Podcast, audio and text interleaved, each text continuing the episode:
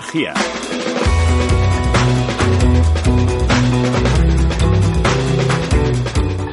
Pues ya es tiempo de mirar también a ese sector y esas noticias que llegan en materia energética y eléctrica, como siempre, con Adriana García. Adriana, buenos días de nuevo. Buenos días, Ana. Estamos muy pendientes de la actualidad en materia de energía y tenemos muchas noticias que repasar. Por un lado, esa factura del gas y de la luz que supone el 5% del gasto familiar.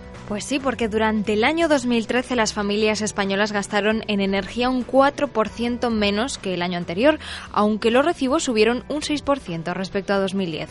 Los españoles gastaron durante el año pasado una media de 1.100 euros anuales por familia en las facturas de luz, de gas y otros combustibles. Pendientes también del carbón, que es la primera fuente de generación eléctrica en los últimos cuatro meses. El carbón se ha convertido a lo largo de los últimos cuatro meses del año en la primera fuente de generación eléctrica en España, el país que abanderó las tecnologías limpias y sin emisiones de CO2, ha visto cómo este pasado septiembre se ha alcanzado un hito para una tecnología que parecía abocada a reducir su producción este ejercicio por culpa de la climatología registrada hasta el pasado mes de mayo. El carbón ha alcanzado un máximo de producción y pese a esta situación, UGT aseguraba esta semana pasada que el sector minero agoniza en medio de incumplimientos y retrasos marcados mayoritariamente porque las compañías eléctricas siguen incumpliendo sistemáticamente el compromiso de quemar carbón nacional para la generación de energía. Mirando también al exterior, echamos un vistazo a Canadá, que estrena la primera central de carbón con bajo impacto climático. La primera central de escala comercial del mundo con sistema integral de captura y almacenamiento de carbono, CCS por las siglas en inglés.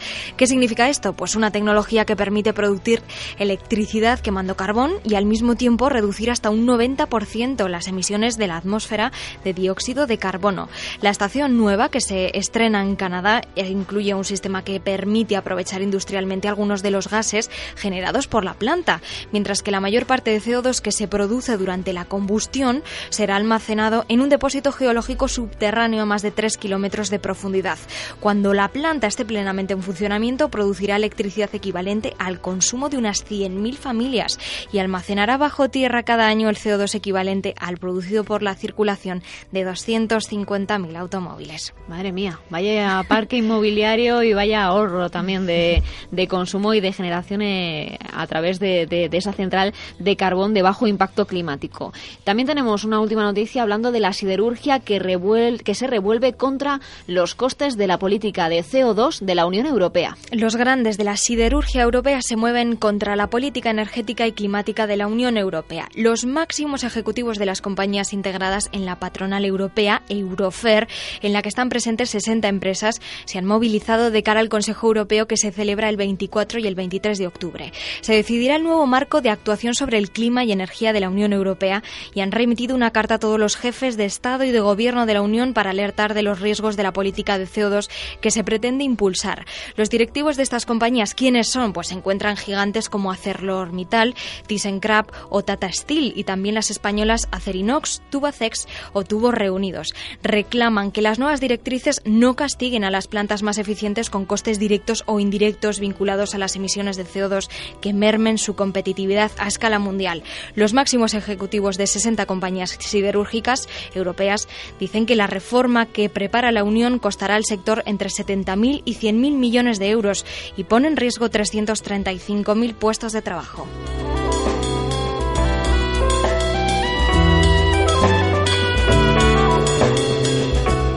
Hablando de protagonistas y de problemáticas dentro del sector de la energía, hemos invitado hoy a que nos acompañe a José Miguel Villaric, que es presidente de APA, de la Asociación de Productores de Energías Renovables. José Miguel, muy buenos días. Hola, buenos días. Estamos muy pendientes de la, de la situación que atraviesan las renovables porque a finales del pasado mes de julio, ya prácticamente para finalizar antes del verano, ustedes comunicaron que habían eh, recurrido ante el Tribunal Supremo un Real Decreto sobre renovables y también la orden de los parámetros retributivos. Me gustaría saber, en primer lugar, en qué punto se encuentra este asunto. Bueno, estos temas jurídicos siempre, siempre van para largo, ¿no? Es decir, eh, los recursos que nosotros hemos presentado pues eh, se, verán en los próximos un año o dos años y quizás tengamos adelantada alguna sentencia sobre temas o con planteamiento muy similar por las que han realizado los fondos de inversión que por estar acogidos a la Carta de la Energía, pues los han podido realizar en tribunales europeos y, digamos, irán más adelantados en cuanto a sentencia, eh, eh, la sentencia en cuanto a tiempos y demás, ¿no? Pero estos temas siempre van para largo. Mm. Bueno, en cuanto a plazos, sabemos que la parte legal eh, se lleva su tiempo, pero ¿qué esperan ustedes de la Comisión Europea a este respecto? Bueno, en el tema jurídico, claro, la Comisión Europea eh, no entrará. Yo supongo que ahí son órganos eh, jurisdiccionales distintos, ¿no? Pero nosotros de la, eh, de la Comunidad Europea, de, la Comisión Europea, que, que, en parece ser que va a ser dirigida por, por, un, por un español, el, el exministro Cañete y tal, va a ser el que si pasa la prueba se hará cargo.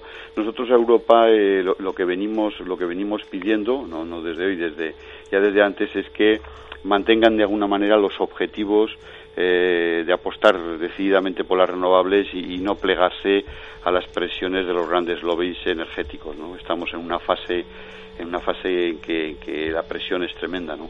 Creemos que, debe seguir impulsándose el mercado europeo, potenciando la interconexión entre los países y nosotros como renovables pues no esperamos en las renovables grandes avances tecnológicos pero estas tecnologías tienen todavía mucho recorrido en cuanto a mejora de costes y factores de escala y de seguir con un apoyo decidido pues convertiremos en, un círculo virtuoso ese de a mayor instalación, mayor mejora de costes, etcétera, etcétera, ¿no? Parece que, parece que la legislación española en materia de renovables choca un poco en contra del el derecho europeo, de cómo entienden en Europa eh, la legislación en cuanto a renovables. ¿Cómo ve esta situación?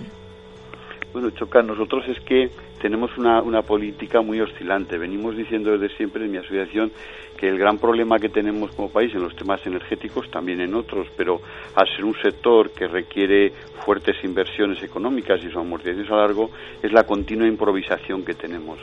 Eh, un tema que debe hacerse con planteamientos a largo, a largo plazo, no, no puede plantearse en un horizonte de media legislatura, eh, una legislatura y el gobierno que viene a continuación volver a cambiar siempre debió hacerse esto con políticas de Estado y planteamientos a largo porque lo requiere, ¿no?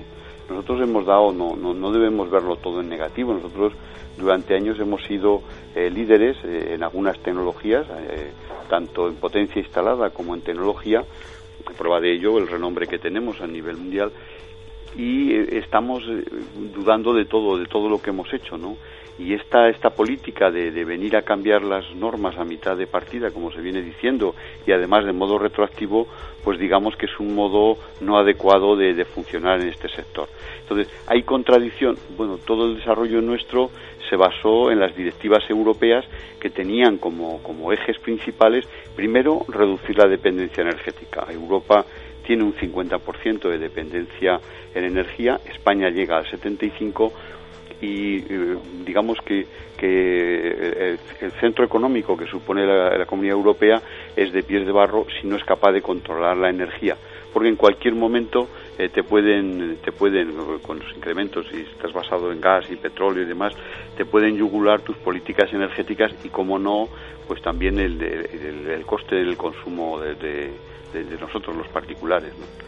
Entonces, esas políticas a largo plazo de reducir dependencia energética y el segundo eje, pues ser eh, cumplidores de, estas políticas de desarrollo con, con fin, más descarbonizado y demás, eh, lo que supone, pues eso, eh, cumplir los compromisos de Kioto, en, general de cambio climático, eran los dos grandes ejes en que se basaba o en que esas directivas nos mandaban a nosotros de, hacia futuro, ¿no? Y nosotros, pues eso añadiríamos que la competitividad es el tema que tenemos como horizonte, pero una tecnología no se le puede pedir, pues quizás eh, eh, más rápido de lo que estamos haciendo el eh, abaratamiento en costes. Eh, José Miguel, yo me gustaría preguntarle cómo han vivido ustedes los últimos años dentro del sector. Lo digo porque cuando estalló el boom inmobiliario se nos vendió a la ciudadanía y yo creo que también a las, a las empresas que las renovables eran el futuro, un poco el, punto de partida para poder salir de la crisis y afrontar un modelo más sostenible de generación de energía y también que nos podrían situar en una punta de lanza de cara al exterior. Ustedes hablan de que son eh, líderes en algunos segmentos, pero el panorama ha cambiado en los últimos años de forma radical y de hecho en muchas ocasiones se venden como unas energías mucho más caras, eh, incluso no tan beneficiosas para el medio ambiente como, como en un inicio se podía prever. Bueno, aquí, aquí eh, lo que nos pasa con estos temas es que se tocan siempre de un modo frívolo y muchas veces interesado. Es decir, el eslogan que se ha lanzado y que, y que ha tomado raíz en la opinión pública es que las renovables son caras, eh, las renovables son caras y por tanto no las podemos permitir. Claro, nosotros y que nosotros somos los responsables del déficit, etcétera, etcétera. Entonces, no sé, por empezar por algo, es decir, cuando se dice que las renovables son las generas del déficit, esto es falso y es falso, le diré, solo, solo con que nos fijáramos en dos años, eh, cuando las renovables todavía no tenían peso en el, sistema, el año 2005 y el 8, el déficit de esos dos años fue de, de 10.300 millones de euros. ¿no? Todo lo que nos dieron a las renovables fueron 3.200. Luego, solo en esos dos años eh, se generaron 7.100 millones en el que no tuvieron que ver nada las renovables como déficit. No se cuenta así a la opinión pública. Entonces, ya no entro a valorar todo lo que las renovables suponen de ahorro por lo que aportan. Es que el, planteamiento en sí es, totalmente falso.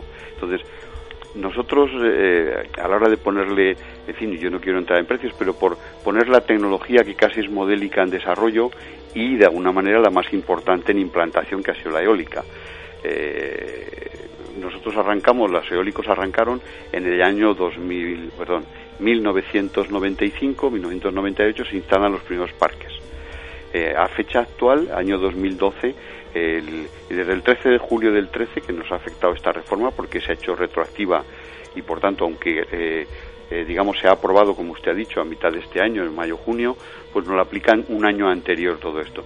Desde esa fecha, todos los parques que tenían en torno de 10-11 años de vida han dejado de recibir ningún tipo de apoyo y además la retribución que ellos van a obtener, hablo solo de eólica en este momento, va a ser inferior a un kilovatio producido por energía nuclear que tienen más de 30 y 40 años algunas de las centrales.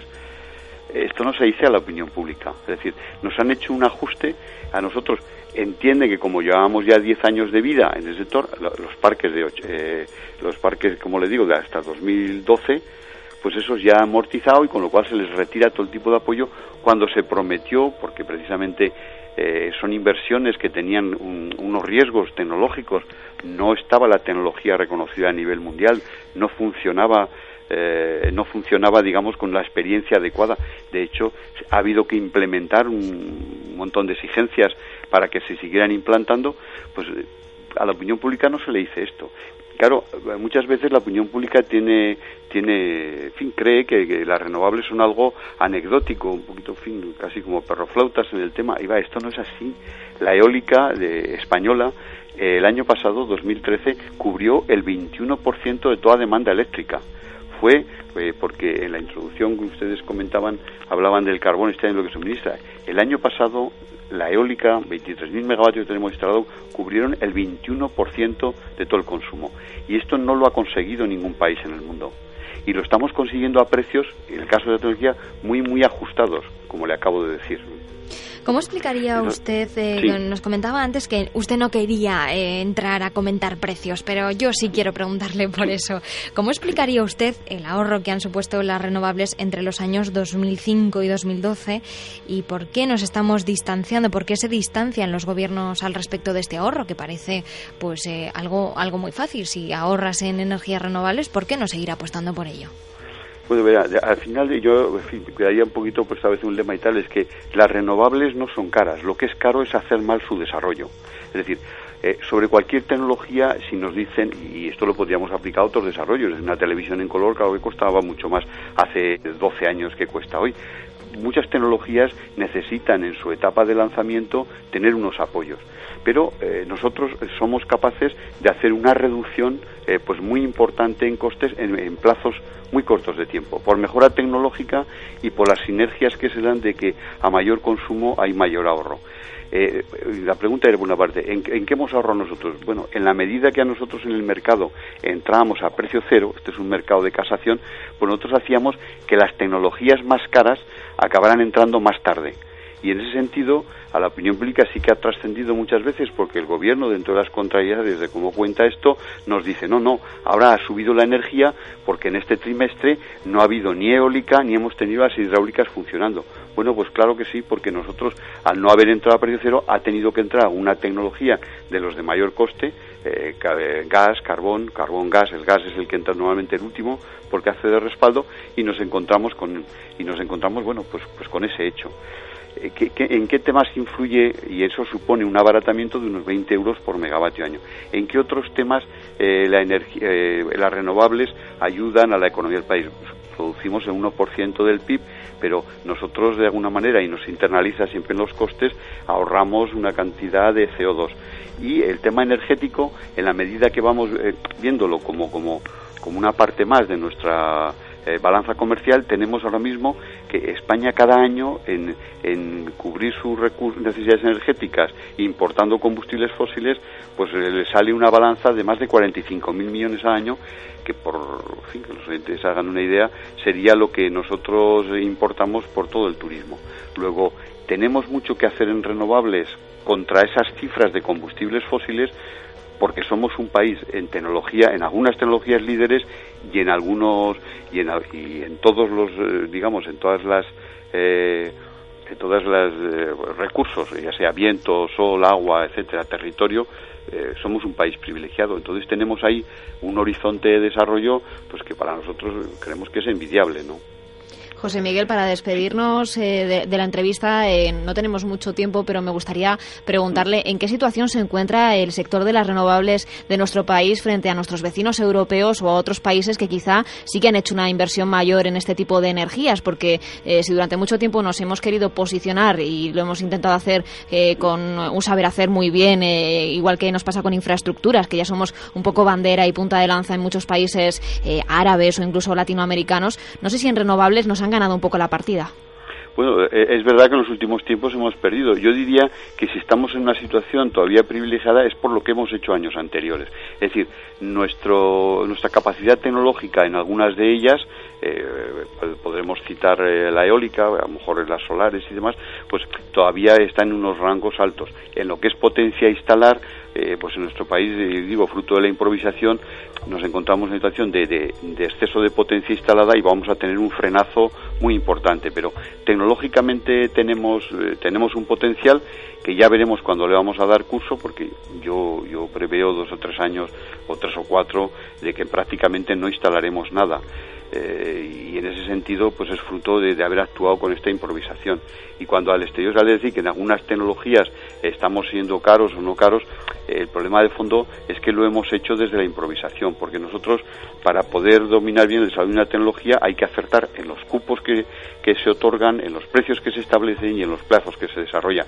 Y todo lo que se haga desde la improvisación al final nos va a salir nos va a salir caro. Pero eso no debe servir para demonizar a unas tecnologías que son eh, eh, y se está viendo a nivel mundial, se, ve que son las ganadoras del futuro. Es decir, que en qué tecnología nos desarrollaremos de aquí al año 2035, 2050, y de verdad que hay que verlo en esos horizontes, en tecnologías desde luego eh, renovables, totalmente. ¿no?